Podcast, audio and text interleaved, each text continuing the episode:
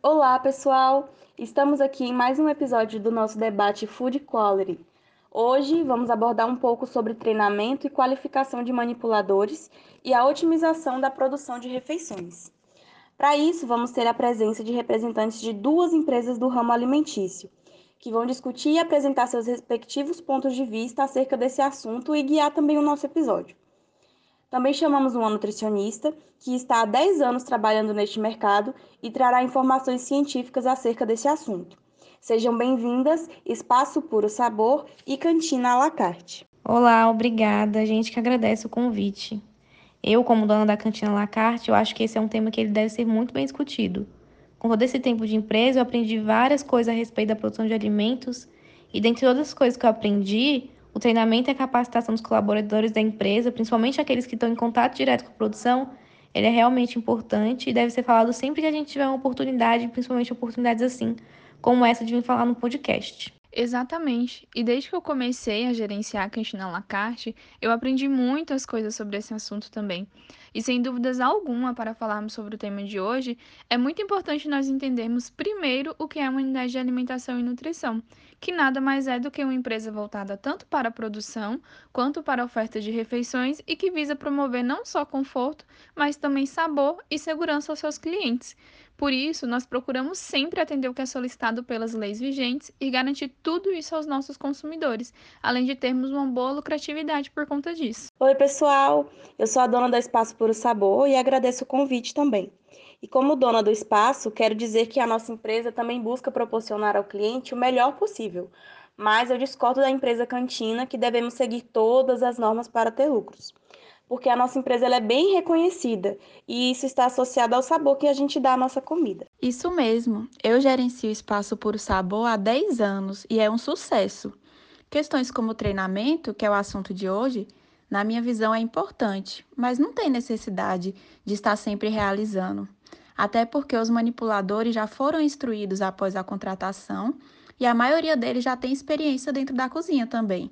São pessoas que trabalham há anos nesse ramo. Pelo contrário, como nutricionista, eu afirmo com certeza que o treinamento e a capacitação dos funcionários é fundamental para que a produção ocorra de forma segura e eficaz.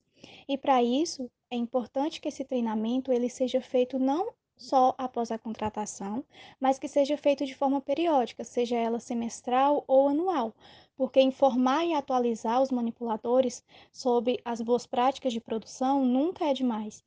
Inclusive, existem normas previstas nas, nas legislações que abordam a importância das boas práticas de fabricação pelos manipuladores, como a RDC número 216. E para que tenham esse conhecimento, a capacitação deles é essencial.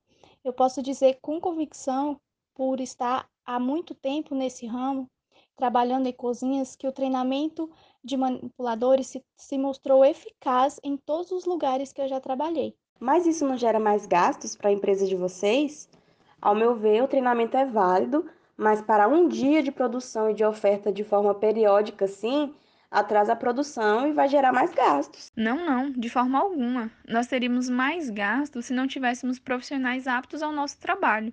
Aí sim nós teríamos prejuízos, não é mesmo, Nutri? Isso mesmo. Diversos estudos demonstram que os manipuladores são responsáveis por mais de 25% dos surtos alimentares. Isso pelo fato de estarem sempre em contato direto ou indireto com os alimentos e atuar como veículo de microorganismos e contaminação. Dentre as principais causas disso, podemos citar a má higiene pessoal, uso de adornos, manuseio incorreto dos alimentos ou equipamentos e a lavagem inadequada das mãos. Parecem coisas simples, não é? Mas o desconhecimento sobre como fazer de forma correta essas coisas é bem evidente pelos manipuladores e um pequeno deslize pode trazer consequências graves tanto para o consumidor quanto para a empresa. Daí a importância de sempre se atentar e, e realizar sim esses, esses treinamentos dentro da empresa. Mas volta a questionar: isso tudo não é abordado em um evento ou programa de capacitação? Na nossa empresa, tudo isso é informado e de forma muito clara. Então, não vejo necessidade de ficar batendo na mesma tecla. O manipulador tem conhecimento de como produzir, tem noção da sua higiene, a não ser que esse treinamento feito na empresa de vocês seja superficial. Olha, os conteúdos trabalhados em cada treinamento, eles são distintos e não se resume apenas à higiene e à produção de alimentos.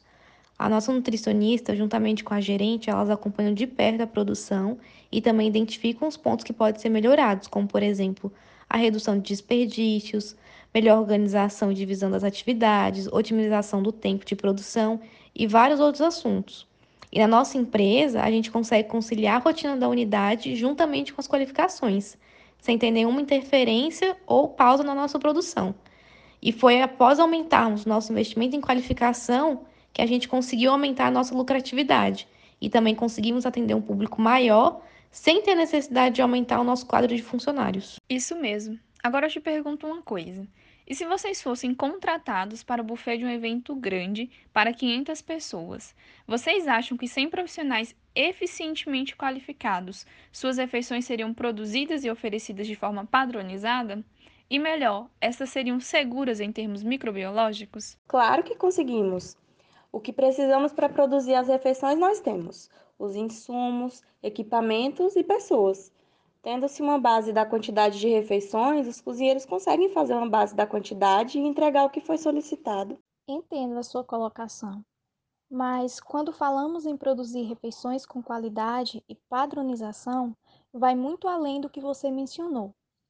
Será que a sua equipe irá entregar todos os pratos com o mesmo sabor e com as mesmas quantidades por pessoa?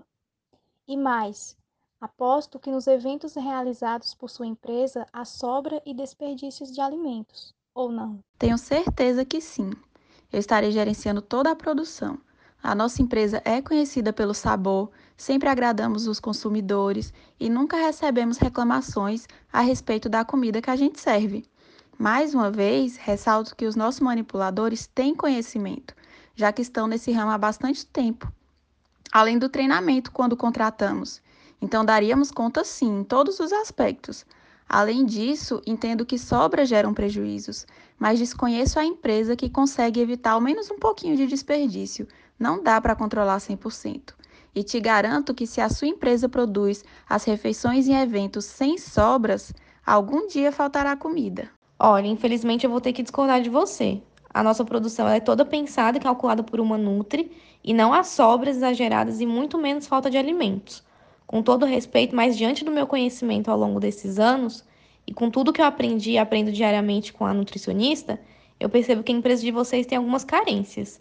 E como uma dica mesmo, é bom vocês investirem em uma nutricionista, porque ela vai ajudar bastante, não só na capacitação, mas também na formação de cardápios e na fiscalização de produção. Você vai perceber o quanto que isso ajuda, o quanto que aumenta a produtividade e o quanto que otimiza o seu tempo. O seu negócio vai crescer, acredite em mim. Exatamente. E puxando um ponto que foi citado sobre ser ruim para os manipuladores ser treinados periodicamente, é importante reforçar que o treinamento é um assunto que devemos sempre levar para dentro da cozinha, e por mais que seja maçante, temos que levar em consideração que a maioria dos manipuladores ainda desconhece de fato todas as, as técnicas de boas práticas. Então, devemos sim incluir o treinamento na rotina da unidade e procurar alternativas que facilite a compreensão para os manipuladores. Inclusive, uma forma de abordagem bem interessante que pode ser trabalhada é introduzir o assunto e levar dinâmicas práticas a eles. A exemplo disso, pode ser trabalhada a técnica de ensinar a higienizar as mãos corretamente com o uso de tintas coloridas, porque isso vai trazer mais facilidade para a visualização dos manipuladores enquanto aos riscos e a forma correta que deve ser feito, e também tornar esse processo de treinamento menos maçante, bem como incentivar os manipuladores a executar é, o que foi passado no treinamento é, durante a, a produção de alimentos. Bom, pessoal, o debate está muito bom, mas a gente precisa encerrar por aqui. Hoje nós trouxemos perspectivas bem diferentes sobre esse tema e podemos dizer que foi uma discussão muito proveitosa, né? Mas para finalizarmos esse assunto, ficou perceptível que o melhor para a sua One é realizar o treinamento da sua equipe. E como foi dito, os benefícios são vários, não só em termos de melhoria na produção, mas também em quesitos financeiros. Uma vez que, quando temos profissionais capacitados, empenhados e bem direcionados, conseguimos garantir refeições em quantidade e qualidade suficientes. Muito enriquecedora a nossa discussão. É isso, ouvintes do Food Quality. Ficamos aqui com mais um episódio e voltamos na próxima com mais debates e dicas valiosas para sua empresa. Até mais!